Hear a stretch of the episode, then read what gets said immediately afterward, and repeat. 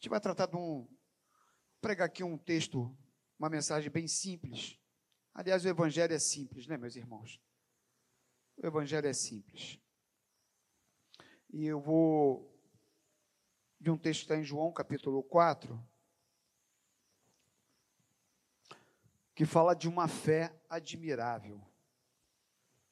João, capítulo 4.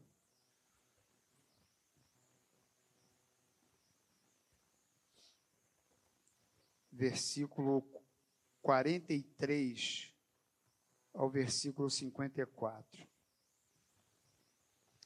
Você encontrou aí? João capítulo 4.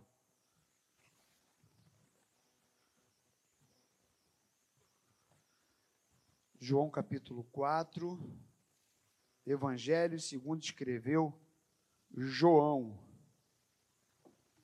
capítulo 4, versículo 43 diz assim: Passados dois dias, Jesus saiu dali e foi para a Galiléia porque o próprio Jesus testemunhou que um profeta não tem honra na sua própria terra. Assim, quando chegou a Galiléia, os galileus o receberam porque viram todas as coisas que Jesus tinha feito em Jerusalém, por ocasião da festa a qual eles também tinham comparecido. Jesus foi outra vez a Caná da Galiléia, onde tinha transformado água em vinho. E havia ali um oficial do rei, cujo filho estava doente em Cafarnaum. Quando ouviu dizer que Jesus tinha vindo de, da Judéia para a Galiléia, foi até ele e pediu-lhe que fosse curar o seu filho que estava morrendo. Então Jesus lhe disse: Se vocês não virem sinais e prodígios, de modo nenhum crerão. O oficial pediu mais uma vez: Senhor, venha antes que meu filho morra. Jesus respondeu: Vá, o seu filho vai viver. O homem creu na palavra de Jesus e partiu. Quando já estava a caminho, os seus servos vieram ao encontro dele, anunciando-lhe que o seu filho estava vivo. Então perguntou que horas o seu filho havia se sentido melhor. Informaram: Ontem, a uma hora da tarde, a febre o deixou. Com isso, o pai reconheceu que aquela era precisamente a hora em que Jesus tinha dito a ele: O seu filho vai viver. E ele e toda a sua casa creram. Este foi o segundo sinal que Jesus fez depois de ir da Judéia para a Galiléia. Senhor, muito obrigado por tua presença neste lugar, porque é patente. E nós queremos é, agora compartilhar esse texto, essa palavra conhecida e nessa nesse esboço tão simples, mas que o teu espírito possa ministrar o nosso coração. Fala conosco. Tenha misericórdia de nós. Que a tua unção esteja sobre a nossa vida e que ao final as pessoas possam ter te ouvido e percebido a tua voz. Muito obrigado. Em nome de Jesus. Amém.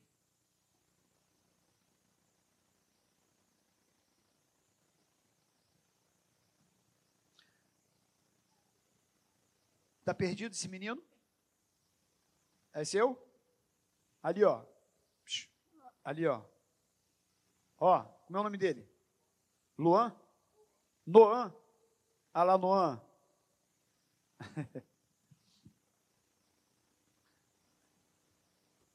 Ele não fica na salinha, não? Não quer que ele fique na salinha, não?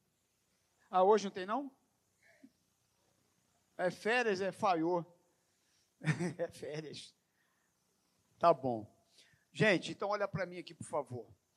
É, esse texto,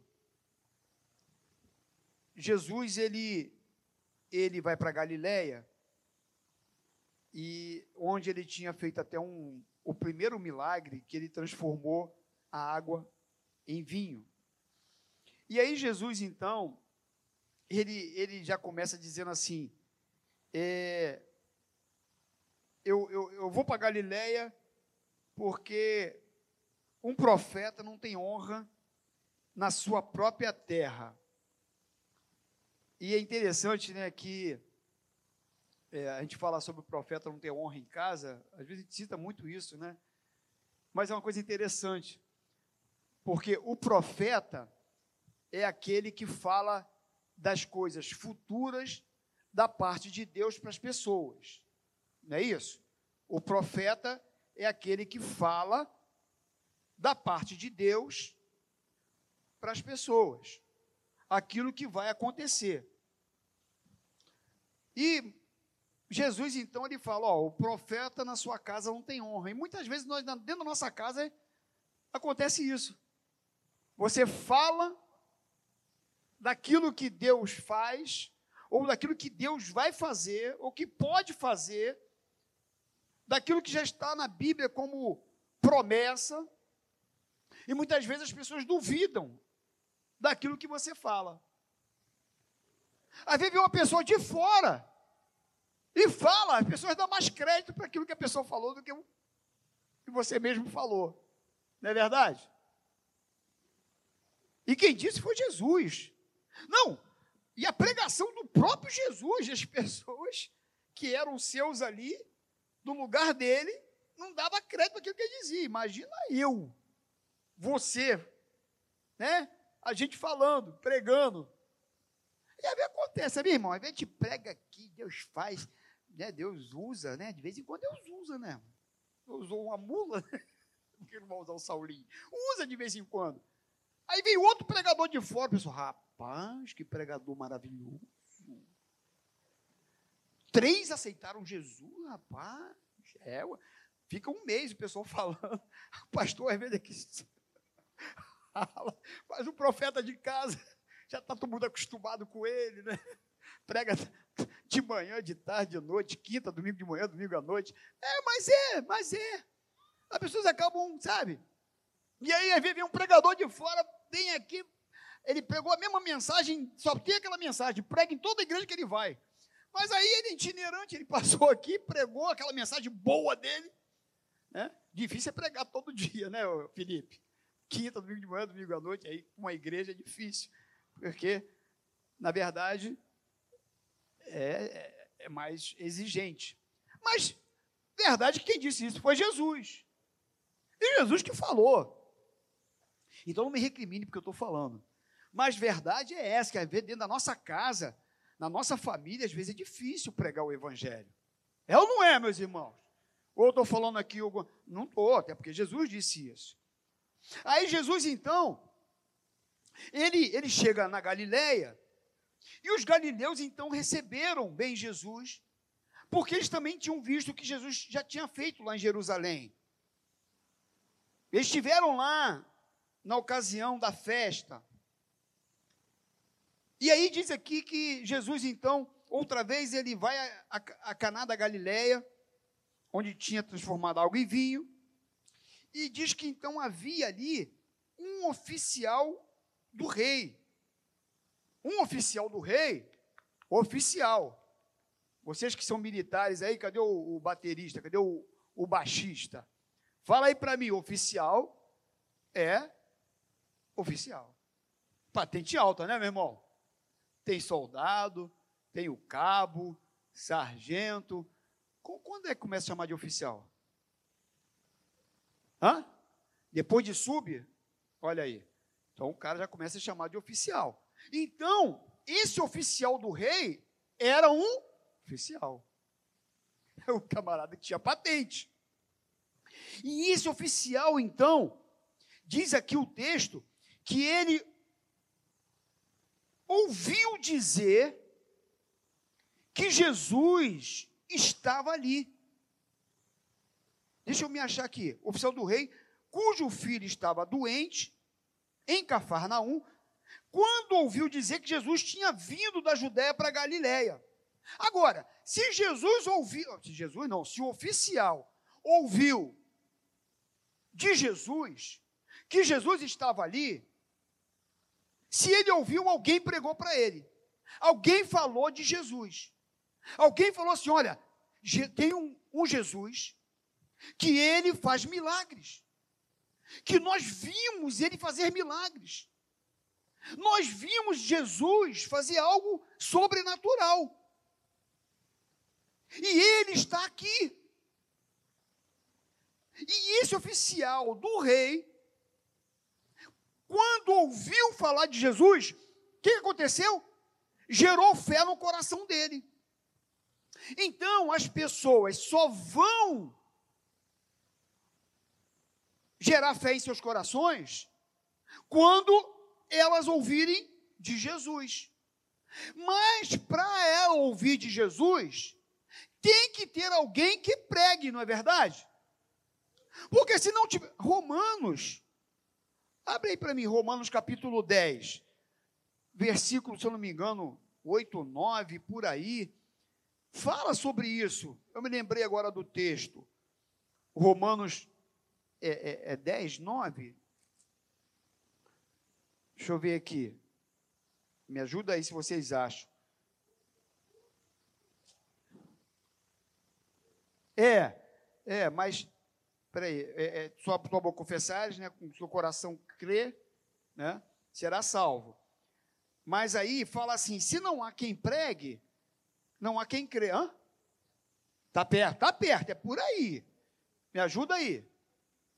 É o 15? Então leia em voz alta aí para mim, por favor. Isso.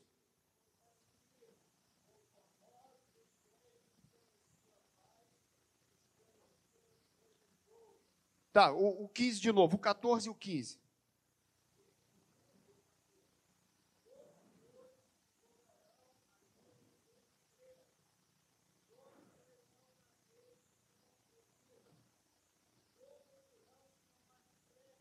Como crerão naquele que não ouviram?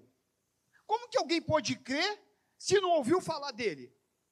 Então, a, a pessoa só pode crer se alguém falou se alguém pregou. Se você está aqui hoje porque alguém pregou para você. Não é verdade? Alguém falou de Jesus para você. Então, meus irmãos, por que, que eu estou tentando sublinhar isso, enfatizar isso? Porque as pessoas precisam ouvir de Jesus para crer. E a gente precisa pregar o Evangelho. E eu tenho visto uma igreja hoje que tem pregado muito pouco o Evangelho. Eu tenho visto uma igreja que tem evangelizado muito menos do que antigamente. Antigamente a gente tinha esse, sabe, esse afã por evangelizar, por pregar o Evangelho. Muitas vezes as pessoas na, na, lá no teu trabalho, elas sabem que você é cristã, que você é de Jesus, mas talvez ela nunca tenha ouvido dos seus lábios, da tua boca, que Jesus é bom, que Jesus mudou a tua vida, que ele pode transformar, que ela pode mudar a vida daquela pessoa. Às vezes nós nos relacionamos com pessoas e nós não abrimos a nossa boca. Eu cheguei na portaria do prédio, lá onde eu tenho uma sala alugada, e eu desci lá para falar que eu tinha guardado uma mesa numa determinada salinha lá, e eu precisava pegar essa, essa mesa essa semana, porque eu deixei lá pedir para deixar guardado. O, rapaz falou assim: não deixa muito tempo aí, não, tá? É, é, porque eu, essa salinha aí, eu preciso dela. Não, não, não, vai ser rápido. E a semana eu resolvo, sei o quê. Aí eu desci para falar com um camarada que eu nunca vi. Não sei nem quem é. Aí eu cheguei perto dele e falei assim: Ô meu irmão, eu estou com uma sala guardada eu estou descendo com um carro agora para pegar uma picape, para pegar aquela sala que está numa sala, tal, tal, tal.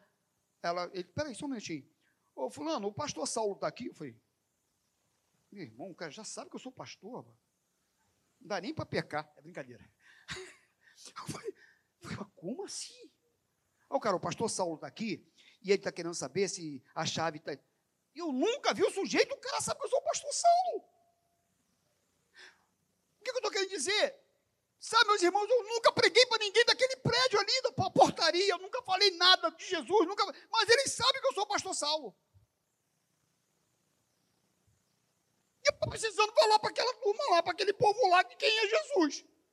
Porque só saber que eu sou o pastor Saulo, isso não está valendo nada. E às vezes nós nos relacionamos com muita gente que nem sabe que eu sou o pastor Saulo. Mas o que, que o pastor Saulo tem falado? O que, que o pastor Saulo tem pregado? Eu sei que muitas vezes nós falamos com nossas atitudes, nosso comportamento, nossa forma de ser, e quando ele falou isso, isso veio na minha cabeça na hora, esse negócio de comportamento e atitude, na hora. Porque assim, oh, pastor Saulo está aqui. Eu falei, meu Deus, eu tenho que dar muito testemunho desse. Né? Porque as pessoas sabem que. Às vezes a Isa, as pessoas sabem que você é de Jesus, Isa, que você é cristã. E você às vezes nem sabe no seu trabalho, você se relaciona às vezes com, com 30 pessoas, com 50, as pessoas sabem quem é a Isa. E a nossa responsabilidade é muito grande. É muito grande, gente. As pessoas estão nos observando. E nós somos representantes de Cristo. Nós somos embaixadores de, de Cristo. E a gente às vezes não abre a boca, a gente não fala. E aí, esse homem ouviu falar de Jesus. Alguém falou de Jesus para ele, alguém pregou para ele. E porque alguém pregou para ele, gerou fé no coração dele. E aí, quando ele soube que Jesus estava chegando, o que, que ele fez? Olha o que, que diz aqui o texto. E havia ali um oficial do rei, cujo filho estava doente em Cafarnaum. Quando ouviu dizer que Jesus tinha vindo da Judéia para a Galiléia, foi até ele e pediu que fosse curar o seu filho, que estava morrendo. Imagina, meus irmãos, o drama que esse homem estava vivendo. O filho dele estava morrendo. Você sabe o que eu estou dizendo aqui? O filho estava morrendo.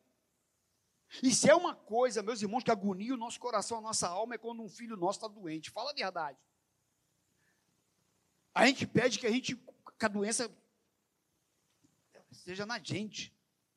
Você, quem é mãe e quem é pai aí? Fala, não é verdade esse negócio? Negócio do filho, negócio estranho dói aqui dentro. Na gente, eu me lembro de uma vez que eu levei meu filho para o médico com uma febre de 40 e tantos graus, um menino estava delirando. Cheguei num hospital infantil, ele era pequenininho, hoje ele já está com 30 e poucos anos. Mas eu me lembro disso, pensei que ele ia morrer naquele dia. Botava debaixo da água fria, o médico botou debaixo da água fria para ver se a febre, e não tinha jeito, não, e deram remédio, a febre não cedia, não cedia, não cedia. Meus irmãos, que desespero! Que agonia que dá na gente quando a gente vê um filho doente. Talvez você entrou aqui hoje vivendo um drama na tua vida, talvez não, não, não seja um filho doente, mas talvez você viva um, viva um drama, uma luta aí, uma dificuldade que angustia o teu coração, angustia a tua alma. E aquele homem estava vivendo um drama muito sério. E aí diz que ele vai até Jesus e, e diz aqui que o filho dele estava morrendo. E aí Jesus então diz assim: se vocês não virem sinais e prodígios, de modo nenhum crerão. Naquele tempo, meus irmãos, eu acho que era mais necessário ter milagres do que é hoje, para se crer em Jesus. Porque naquele tempo ninguém conhecia Jesus, não é verdade? Jesus tinha começado o ministério ali. Então, para que as pessoas crescem em Jesus, tinha que ter milagre. Porque se não tivesse milagre, eles não crê que Jesus era o Filho de Deus. Hoje não. Hoje eu já sei que Jesus curou um monte de gente.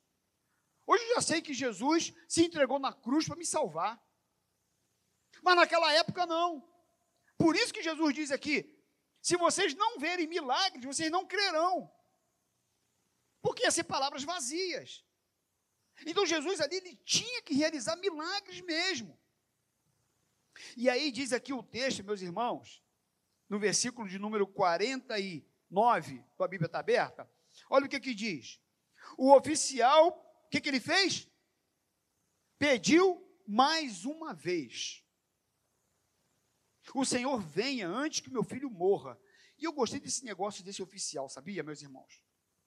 Imagina um oficial chegando para Jesus, um judeu, um judeu simples, marceneiro, um camarada não era rico, simplório, alguém que tinha alguns homens pescadores, homens simples seguindo ele, e agora um oficial de alta patente, o cara chega diante de Jesus e se humilha para Jesus. E ele pede para Jesus ir até o, aonde estava o seu filho que ele estava morrendo. E aí Jesus entra num diálogo com ele e ele insiste. Ele pede mais uma vez, como que se humilhando, como que falando: Jesus, se o senhor não for lá, ele vai morrer. Imagina um oficial. Inclusive, tem até um texto que é, se eu não me engano, é Mateus capítulo 8, onde também um oficial pede para que Jesus fosse na casa dele curar o seu servo que estava doente. E aí o oficial fala assim: Ó, oh, só não precisa nem na minha casa, porque eu também sou oficial. Eu mando meus soldados, eles vão. Eu mando eles virem e eles vêm. Eu falo com o meu servo, ele me obedece, porque eu sou oficial. Eu tenho autoridade. E o senhor, olha aí, tem autoridade sobre, não precisa nem na minha casa. Se eu mandar, se você der uma palavra que meu servo seja curado, ele vai ser curado. Olha a fé do camarada.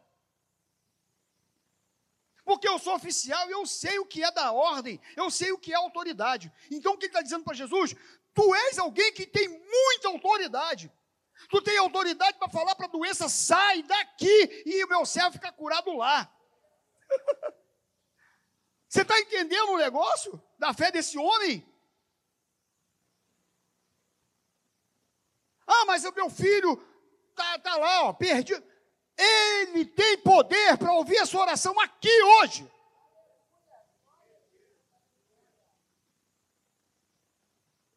A Bíblia diz que Deus é o Deus de perto e também de longe. E aí diz aqui o texto, meus irmãos, que ele pede mais uma vez, ou seja, ele insistiu com Jesus. Você tem insistido com Jesus? Porque esse negócio de insistir com, com Jesus, isso é um negócio que é bíblico, né? Pedir, pedir e dar-se-vos-á. Esse negócio de insistir com Deus, ele gosta disso. Ele gosta do negócio de perseverança, com oração, ele, ele gosta desse negócio, Estevão.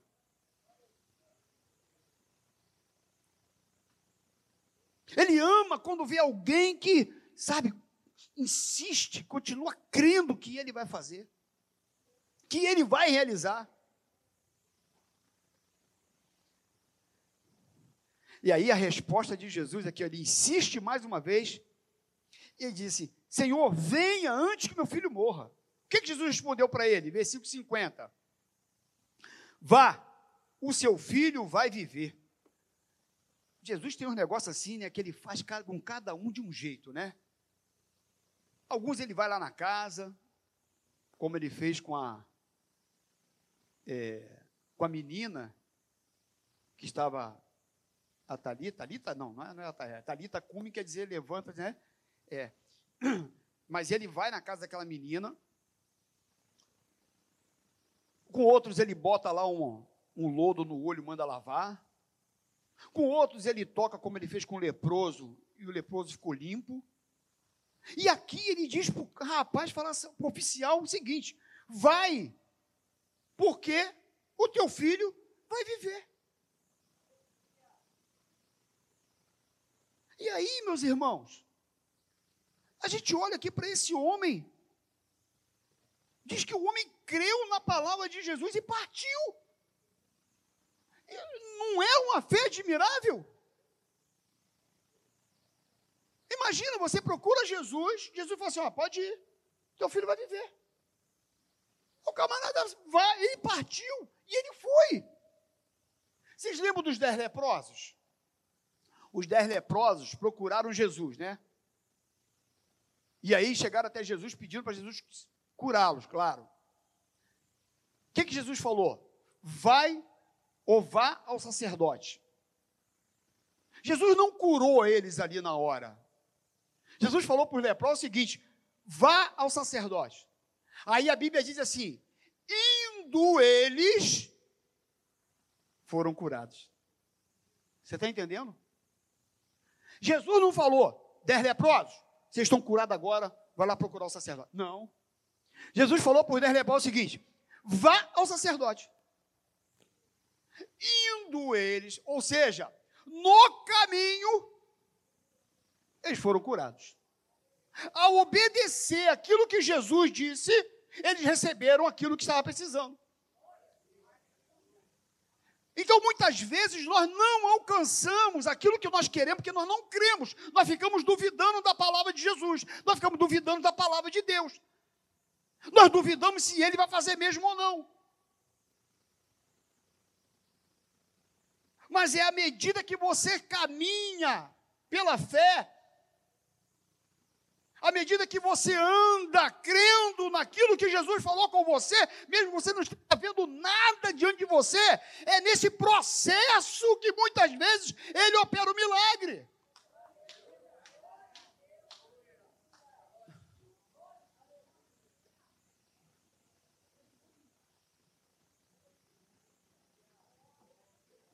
A mesma hora diz aqui que ele creu. Jesus falou para ele: o seu filho não vai morrer.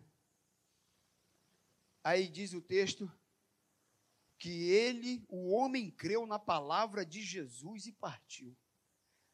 Jesus chegou numa sinagoga, tinha um homem com a mão atrofiada, lá no canto. Sinagoga, igreja da época. Um homem com a mão atrofiada, sem vida, morta, lá no canto. Jesus chega para aquele homem e fala assim: vem para o meio. Aquele homem vai para o meio. Jesus não falou nada com ele que ia curar a mão dele. Vem para o meio. Ele veio. Aí Jesus falou mais uma coisa com ele: agora estende a mão. Não estava curada ainda a mão, ele estendeu a mão. E quando ele estendeu a mão, diz que Jesus curou. E a mão dele ficou perfeita. Você está entendendo o processo? Vem para o meio. Enfim. Estende a mão. Eu estendo. Tem coisas, meus irmãos, que a gente tem que fazer primeiro. Tem coisas que Jesus te pede primeiro. Tem coisas que são passos de fé. Para Ele operar aquilo que você está esperando dEle. Ele está falando, dá esse passo. Vai mais além. Larga esse negócio.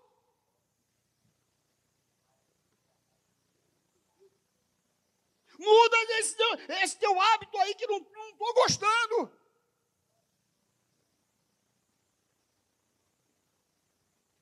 Me procure. Assuma um compromisso. Tome uma decisão. Talvez seja algumas coisas assim que ele está falando com você, para que no processo da sua obediência, ele realize o que você está esperando dele.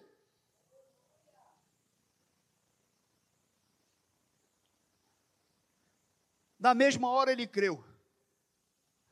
Primeiro o homem ouve falar de Jesus, gerou a fé. Aí depois ele foi até Jesus. Aí depois ele pediu a Jesus. Aí agora Jesus dá uma palavra, ele crê e vai. Olha a progressão da fé. Agora é a prática da fé. Porque não adianta eu dizer que eu creio se eu não tomo uma decisão, uma postura se eu não tomo uma atitude de fé. Porque ele falou: o teu filho vai viver. O homem creu. E o homem partiu. Você está entendendo a progressão da fé? Porque a fé, ela só é real na minha vida se há uma prática. Porque se não tiver prática, é falácia.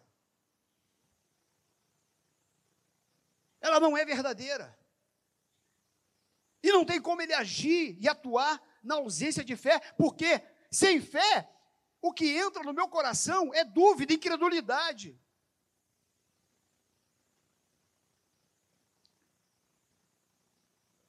Até porque, meus irmãos, essa progressão de fé, ela é maravilhosa, como está lá em Romanos capítulo 5, que diz que a tribulação, ela produz perseverança. A, a, a dificuldade, os impossíveis, os sobrenaturais que a gente quer viver com Deus, ela, ela tem que produzir alguma coisa quando eu confio e creio em Deus. Porque quando eu creio em Deus, esse problema, essa dificuldade, vai gerar em mim perseverança. Um caminhar crendo que Deus está cuidando de mim. E isso produz experiência para a minha vida maturidade. Isso traz força, casca. E aí isso produz esperança, é fé. Até porque Romanos diz que isso ninguém pode, sabe, roubar do nosso coração, porque isso foi derramado pelo Espírito Santo dentro do nosso coração.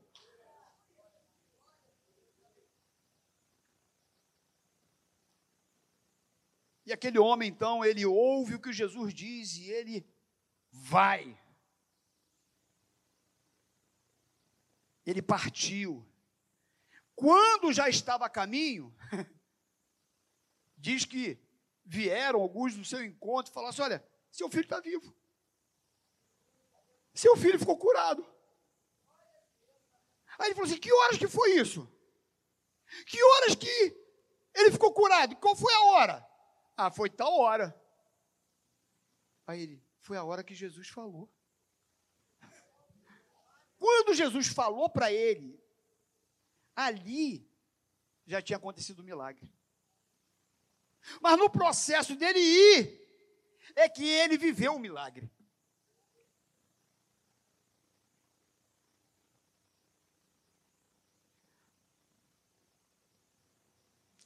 E aí ele confirma agora que Jesus havia feito o um milagre. Tinha sido Jesus, não tinha dúvida que era ele. Disseram para ele: foi uma hora da tarde de ontem, a febre o deixou. E aí o pai reconheceu que aquela era precisamente a hora em que Jesus tinha dito a ele: o seu filho vai viver. E aí diz assim: ele e toda a sua casa creram em Jesus.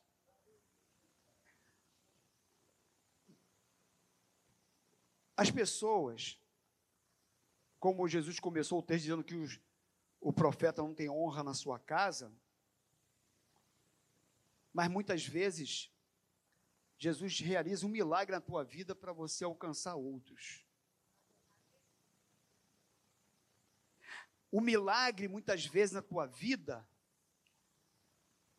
é para te abençoar, mas também tem uma dimensão, um desdobramento que a gente nem imagina. A gente não tem nem noção dos feitos de Deus na nossa vida. Você lembra do Salmo? Salmo. Salmo. Acho que é 113 que fala sobre a restauração. Ficamos como quem sonha. Quando o Senhor restaurou a sorte de Sião, ficamos como quem sonha. 126, obrigado. 126.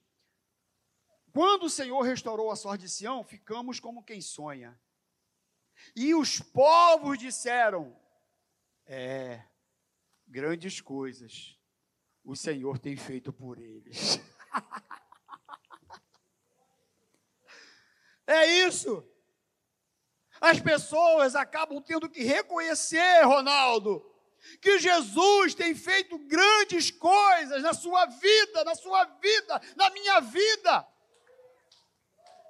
Por mais que eles não queiram entender, mas eles vão ser obrigados a reconhecer que Deus tem sido grande na tua vida, que Deus tem sido grande na minha vida. E a família daquele homem toda foi salva. Pelo testemunho dele, pela fé dele. como que a família dele foi alcançada? Quem foi procurar Jesus? Foi a família toda? Quem criou em Jesus? Foi a família toda? Não! Mas através da tua vida, eu creio que toda a tua família vai se render a Jesus.